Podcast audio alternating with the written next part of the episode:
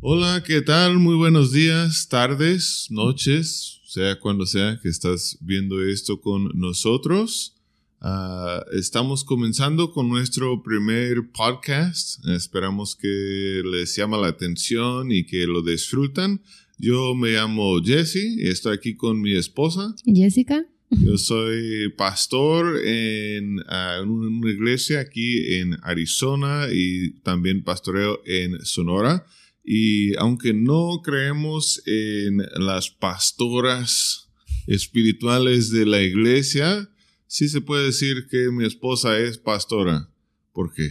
Tengo tres ovejas. Hay tres ovejas atrás. Muy bien. Entonces, uh, tuviéramos las ganas de comenzar un pequeño podcast ah, hablando de las cosas de Dios. Y quisiéramos comenzar con algo que eh, se llama un catequismo. Y eso tal vez les parece un poco raro porque somos bautistas y normalmente no estamos acostumbrados como bautistas a hablar del catequismo. Uh, pero ¿por qué crees que es importante, pastora, uh, considerar el uso de un catequismo?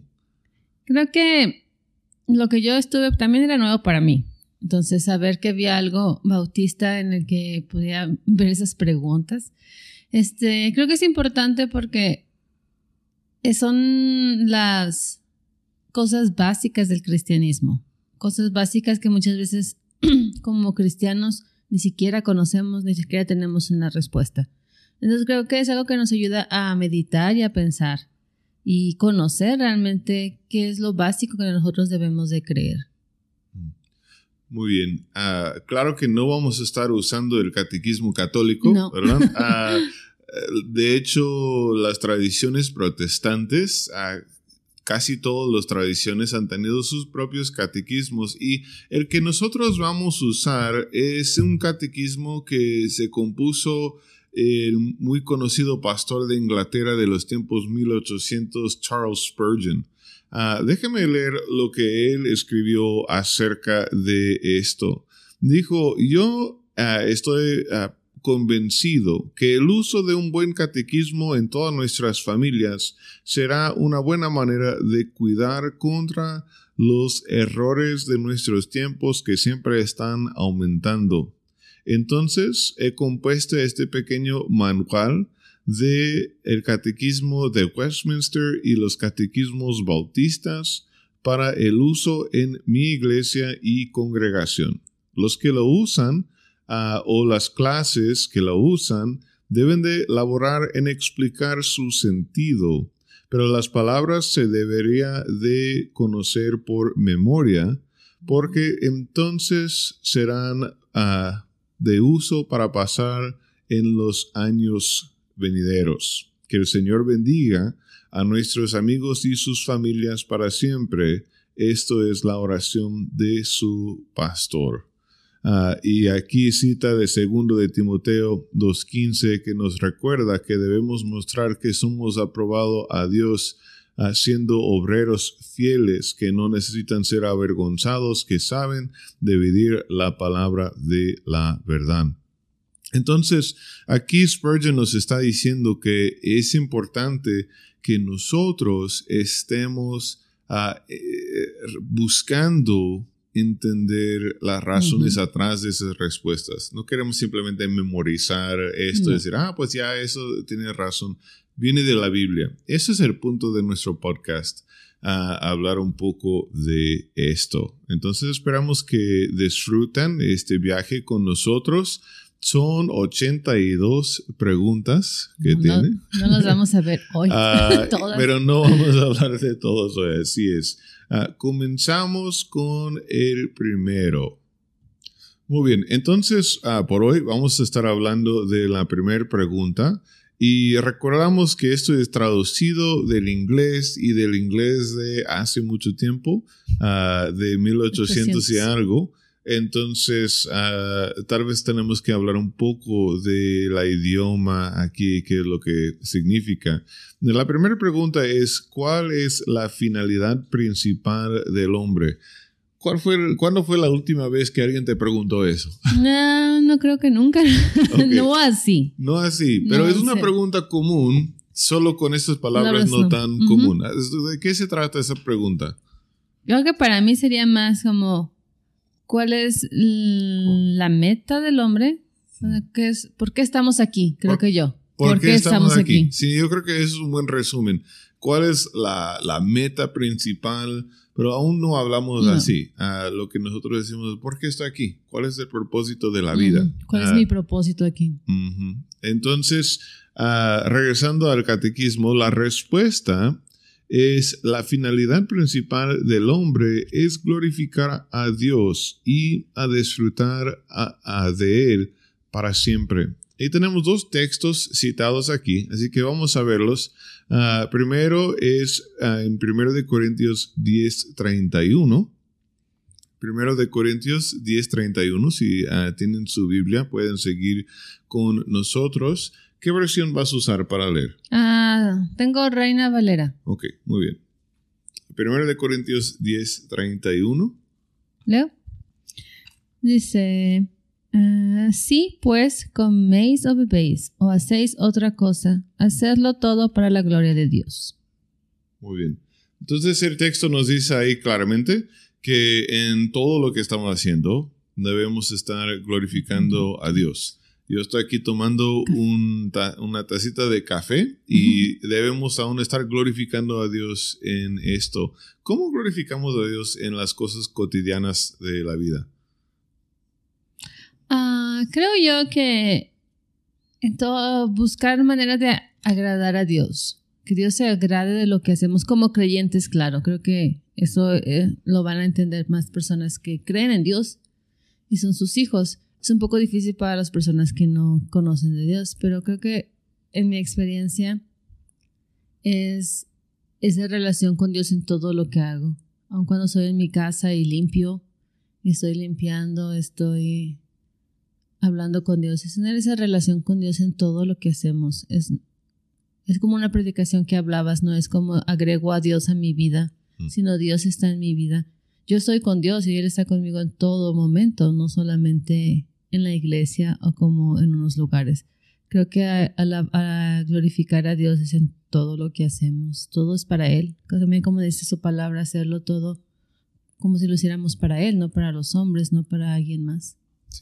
Todo lo que hacemos lo hacemos para Dios. En todo lo bueno que disfrutamos, sea una tacita de café o lo que sea, agradecemos a Dios, reconocemos que ah, tal vez uh, uno se levanta en la mañana a calentar el agua y todo, pero el agua viene de Dios, el café viene de Dios, a todo lo bueno que disfrutamos en la vida proviene del Señor. Y aquí en el contexto también de este pasaje se está hablando de qué es lo que uno escoge hacer. Algunos pensaban que se debería de escoger hacer esto, algunos pensaban que no se debería de comer esto o otro. Y Pablo lo que está diciendo es, busca glorificar a Dios en, cualquier decisión que, que tú tomes. Ah, que eso sea el motivo atrás de cada decisión. Que nosotros estemos preguntando uh, cuando estamos midiendo nuestras opciones, cuál va a ser la opción que más honra y glorifica a nuestro Dios. Y continuando, entonces la finalidad principal del hombre, nuestro propósito, es glorificar a Dios y, no se para ahí, además dice, y disfrutar de Él para siempre. Y aquí nos menciona Salmo 73, 25 a 26. Así que si tienen sus Biblias pueden ir a buscar Salmo 73, versículos 25 a 26. Dice así, ¿a quién tengo yo en los cielos sino a ti? Si fuera de ti, nada deseo en la tierra. Mi carne y mi corazón desfallecen, mas la roca de mi corazón y mi porción es Dios para siempre. Entonces aquí eh, es un salmo uh, escrito, un salmo de Asaf, compañero de David en sus tiempos, y nos está hablando de qué tan importante es Dios en su vida. ¿A quién tengo yo en los cielos sino a ti? Fuera de ti nada deseo en la tierra.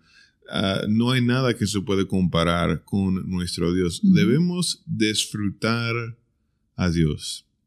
Que es tan importante que muchas muchas veces la gente piensa que ser cristiano es andar como medio triste, cabizbajo. Uh, de hecho, se burlan de nosotros los bautistas y nos llaman los bautristes. Uh, pero el cristiano debe de disfrutar su Dios, debe de gozar en Dios. Y de hecho, eso es la manera en la cual vamos a glorificar a Dios cuando gozamos en Él.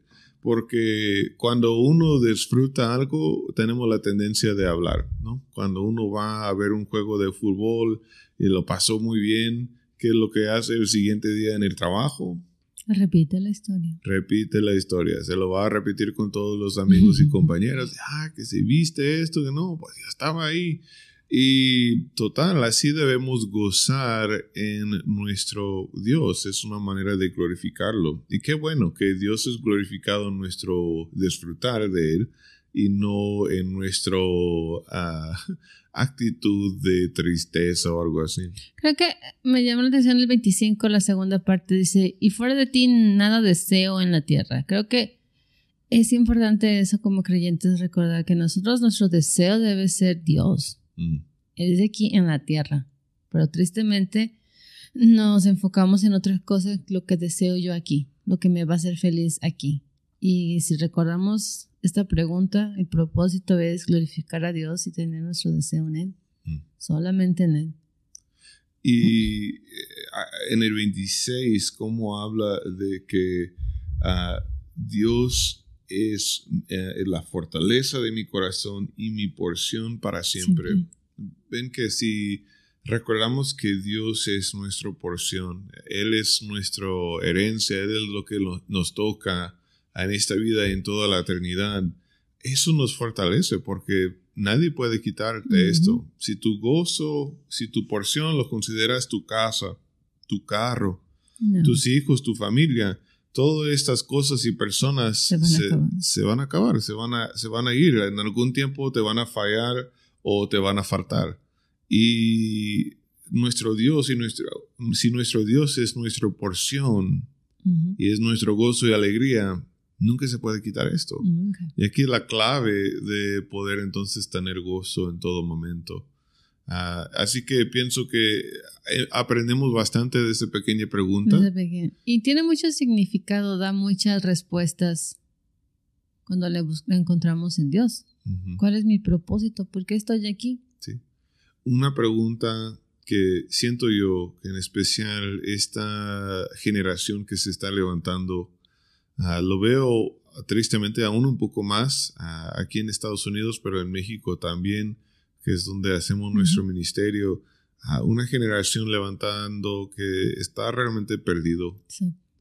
No saben quiénes son, piensan que les toca a ellos a saber y decidir todo acerca de ellos y uh, vienen y entran a eso con el pensar de que eso me va a dar libertad porque yo todo puedo decidir por mí mismo, yo puedo decidir si yo soy hombre, si soy mujer, si yo voy a hacer esto, otro, otro, quién sabe qué, pero al final les está aplastando y oprimiendo esta gran presión.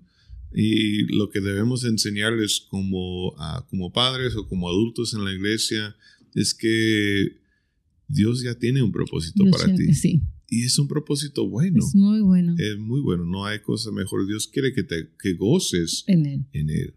Es otra cosa también porque siento que muchas veces, como lo mencionaba, ser cristiano es no estar gozoso o feliz. Mm. Como que eres cristiano y te volviste todo aburrido, como mucha gente piensa que uno es aburrido y no, no disfruta y no goza nada. Pero nuestro gozo no está en la tierra, no está en cosas que se van a acabar. Claro que estamos agradecidos por esos porque son buenos. Tener una casa, tener una familia, tener un trabajo, tener una carrera es bueno. Y, hay, y gracias a Dios por eso, porque lo, lo tenemos, pero ese no es nuestro gozo. Mm. No son las cosas. Claro. Muy bien. Bueno, entonces repetimos la pregunta y la respuesta una vez más. ¿Cuál es la finalidad principal del hombre? Respuesta. La finalidad principal del hombre es glorificar a Dios y disfrutar de Él para siempre. Recordemos esto y enseñemos esto a la generación que se está levantando, ah, porque No porque viene de un catequismo, sino porque la idea viene de la Biblia. es una manera de resumir lo que la Biblia nos enseña. Sí.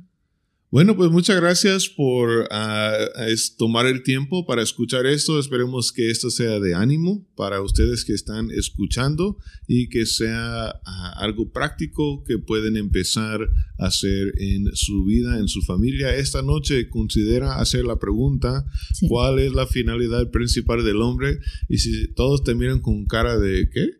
Explícales que estamos preguntando cuál es el propósito de la vida, de dónde viene. Y habla un poco de eso a padres en especial. Te toca ser el cabeza de tu hogar. Siéntese con, con tu esposa, con tus hijos y habla de las cosas de Dios. Y quizás esta pregunta será un buen lugar donde comenzar. Mm, sí. Bueno, hasta el próximo. Dios les bendiga. Dios les bendiga. Adiós.